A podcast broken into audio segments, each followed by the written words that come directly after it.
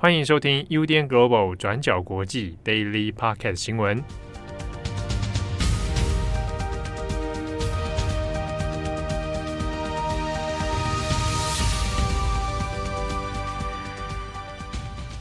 Hello，大家好，欢迎收听 UDN Global 转角国际 Daily Podcast 新闻。我是编辑佳琪，我是编辑慧仪。今天是二月十八日，星期五。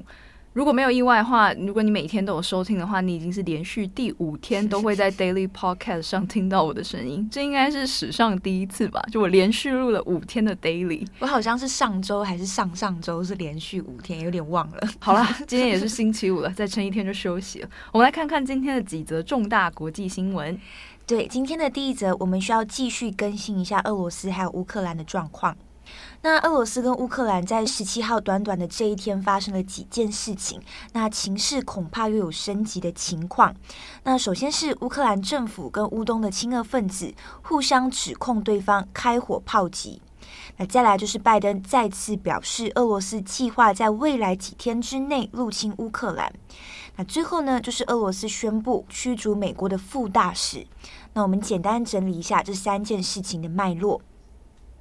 那首先是在十七号的一早，各大媒体呢就纷纷报道乌东的亲俄分子指控乌克兰政府向他们发射手榴弹，并且进行多次的轰炸。那担忧呢，局势很有可能会擦枪走火，最后引爆战争。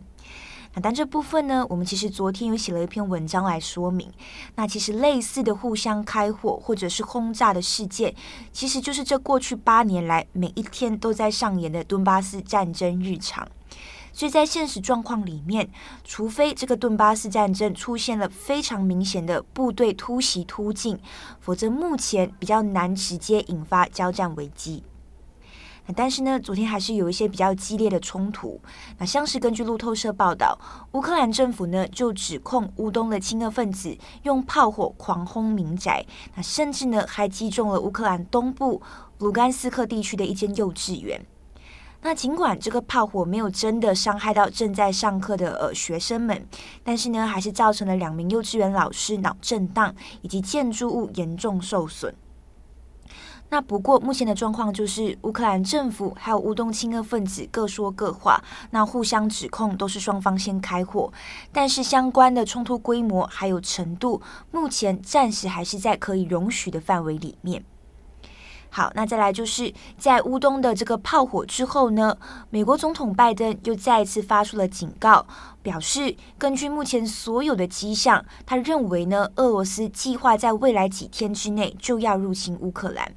那并且也表示俄罗斯正在准备借口来合理化自己的军事行动。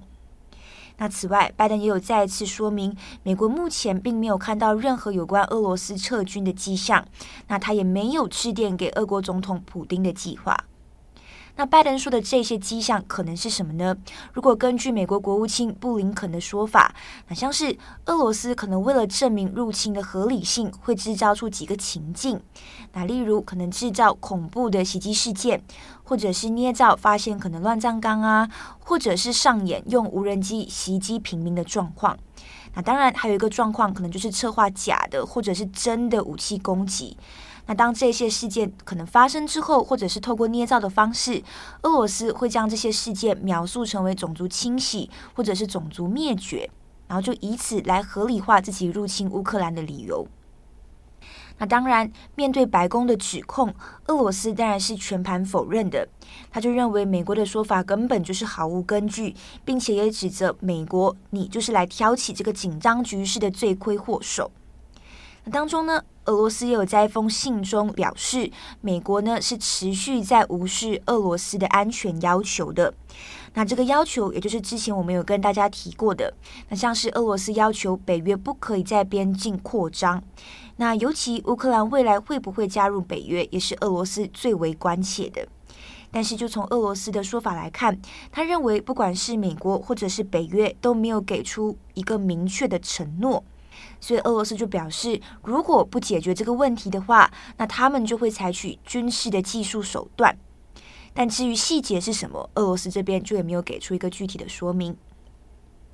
好，最后我们可以看到，战争局势呢，暂时是没有降温的状况，但是美国还有俄罗斯的外交冲突却是突然间升温了。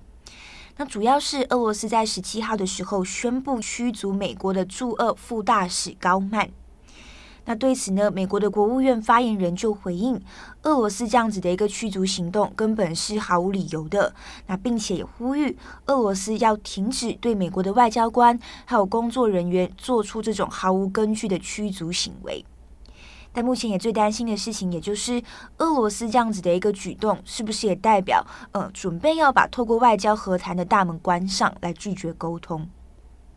好的，那这大概就是目前的几个状况更新。那我们接下来可以留意的事情是，以北约为主的慕尼黑安全会议即将在十八号到二十号在德国举行。那同一个时间，俄罗斯的联军在白俄罗斯境内的军事演习也预计会在二十号的时候结束。那所以这一次的乌克兰危机也会在这个星期日的前后迎来战争还有和平的阶段性高潮。那如果俄罗斯真的动武，那或者是在这二十号的军事演习之后选择不撤退，那乌克兰还有俄罗斯的冲突还可以如何收场？那有关于俄罗斯还有乌克兰当中的细节，也欢迎参考我们的过去二十四小时。好，那下一则呢，我们来更新一下关于昨天提到的，在巴西里约附近的这个山区城镇 Petropolis 贝德罗保利斯发生了严重的土石流。那我们呢，统一使用中央社的翻译名称，把它称为贝德罗保利斯。因为呢，我们昨天在 Daily Podcast 的内容当中呢，我们是使用彼得罗波利斯这样子的译名。那我们统一未来都会使用这个中央社的译名。也很感谢有听友来提醒说，诶。为什么有一些翻译的名词可能昨天跟今天提到的不一样啊？等等，那这些呢，我们也在未来都会做统一的更新整理。好，那回来看一下这个巴西里约的这一次的土石流灾情哦，在今天的死亡人数呢，引用自路透社最新报道的数字，已经来到了一百一十七人死亡，预计呢会在这几天还会在进一步的增加当中。而根据半岛电视台的新闻呢，目前除了一百一十七人死亡之外，还有至少一百三十四人失踪。根据当地的官员说法呢，现在大约已经有三百多人都被安置在邻近的避难所当中休息，主要呢就是在附近的学校啊、教堂等等的这些大型空间当中。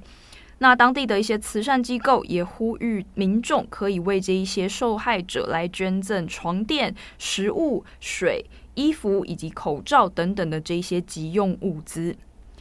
那根据贝德罗保利斯的市长办公室表示呢，在星期二所发生的这个豪雨，在三个小时之内就带来了两百五十八毫米的降雨量。以台湾的标准来看呢，也是在中央气象局所规定的大豪雨范围当中。大豪雨呢，就是指说，如果你在二十四小时内的累积雨量达三百五十毫米以上，或者呢，你是在三小时之内的累积雨量达两百毫米以上，都可以称作是大豪雨的范围。就即使呢是以台湾的标准来看，也是非常大的降雨量。而这个两百五十八毫米的降雨量呢，以贝德罗保利斯的标准来看，几乎等于是上个月的总降雨量，在短短的三小时之内一口气下完的程度。那当局表示呢，最大的这个倾盆大雨的这个程度，大豪雨都已经过去了，但是预计在接下来的几天都还会在陆续的有降雨的情况发生。那这也很有可能会影响到搜救队的一些相关的救难行动。那如果后续呢，还会有其他的一些近况，还有救灾的情况更新的话，我们也都会在 Daily Podcast 继续帮大家做补充哦。那另外呢，还有一个听友他提到说，昨日的播报内容呢，也不小心出现了口误的内容。我在此呢也做一个更正，就是呢，我昨天把里约热内卢说成是巴西的首都，但是呢，这个应该是在高中的地理课都会提醒到说，里约并不是巴西的首都，巴西的首都是巴西利亚。那我也很抱歉，也在此做一个更正，非常感谢听友的这个热心的提醒。好，那么今天的最后一则，我们来讲一下荷兰还有印尼。那就是荷兰的首相在二月十七号，针对向前殖民地印尼从一九四五年到一九四九年之间所发动的暴力活动，向印尼道歉。那我们先简单跟大家讲一下这个事件的背景。那主要是荷兰王室呢，在十七世纪透过东印度公司，然后向印尼殖民统治。那接着就是太平洋战争爆发之后，日本入侵了当时候的印尼，然后赶走了荷兰的统治者。那在二战落败之后，日本就从印尼撤出了。那当时候印尼的建国领袖苏卡诺，那随即呢就在隔天宣告印尼独立。那不过问题就在于，当时的荷兰不愿意放弃印尼，所以再度在一九四五年的时候派兵大举入侵。印尼历经了四年的武装独立革命，然后最后呢是在国际的调停之下，荷兰最终才在一九四九年的十二月从印尼撤军，然后承认印尼独立。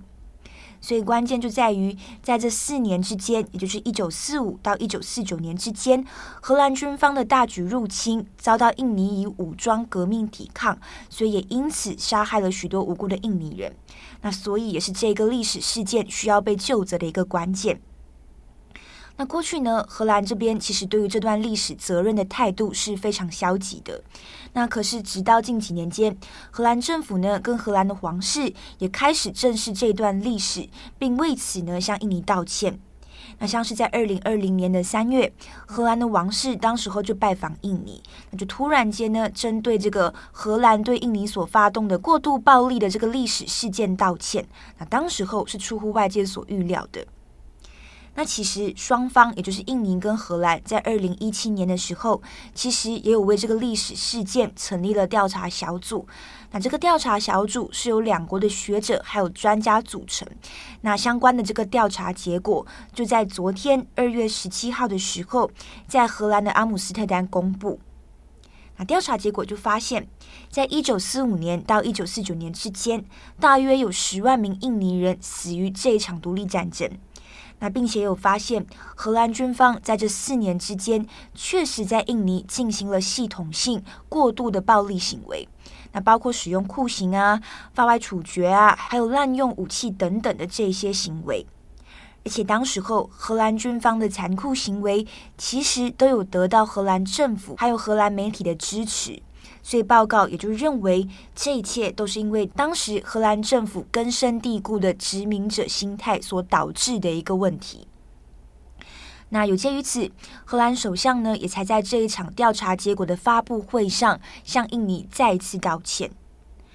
那不过呢，不管是荷兰政府还是研究的学者，都没有正面回应说荷兰人到底是不是要为当年犯下的战争罪行负责。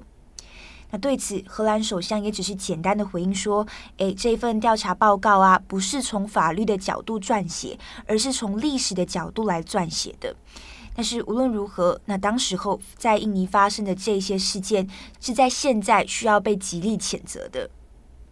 那其实，呃，类似正视历史的呼声，也开始在这几年里面慢慢出现哦。”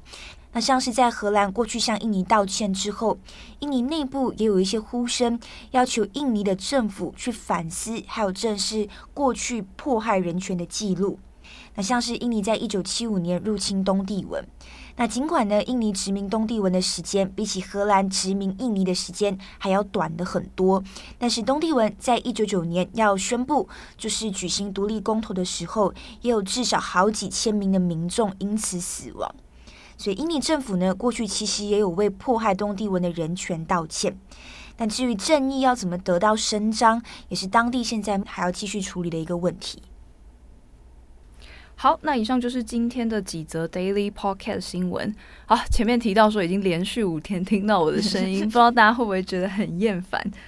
好了，就是我来继续跟大家分享一个好了，就是我最近很喜欢看。其实我一直都很喜欢看脱口秀，虽然我这样讲可能大家没有相不会相信。就你上次做的那个 Dave Chapel，好啦，就是我最近呢很喜欢的一个女性脱口秀演员，叫做 Ellie Wong。但她最近又终于推在 Netflix 上面推出她的新的这个特辑，就是这一集好像中文叫《风流女子》吧，但英文我不确定是什么。但当时 Ellie Wong 她就是一个非常跌破我眼镜的一个脱口秀女性，因为她是一个。亚裔，她是一半的中国血血统，一半的越南血统。然后他出场就是以一个非常典型亚裔的样子，就是戴那个猫眼眼镜，然后穿豹纹，然后怀孕，然后穿着闪亮亮的包鞋，这样就是一个亚裔妈妈的姿态，就是上上场。然后他就是说了很多很好笑的的女性会觉得很好笑吧的脱口秀段子，就是包括一些怀孕的笑话啊，她先生的笑话等等，就是在当时其实是非常非常红的。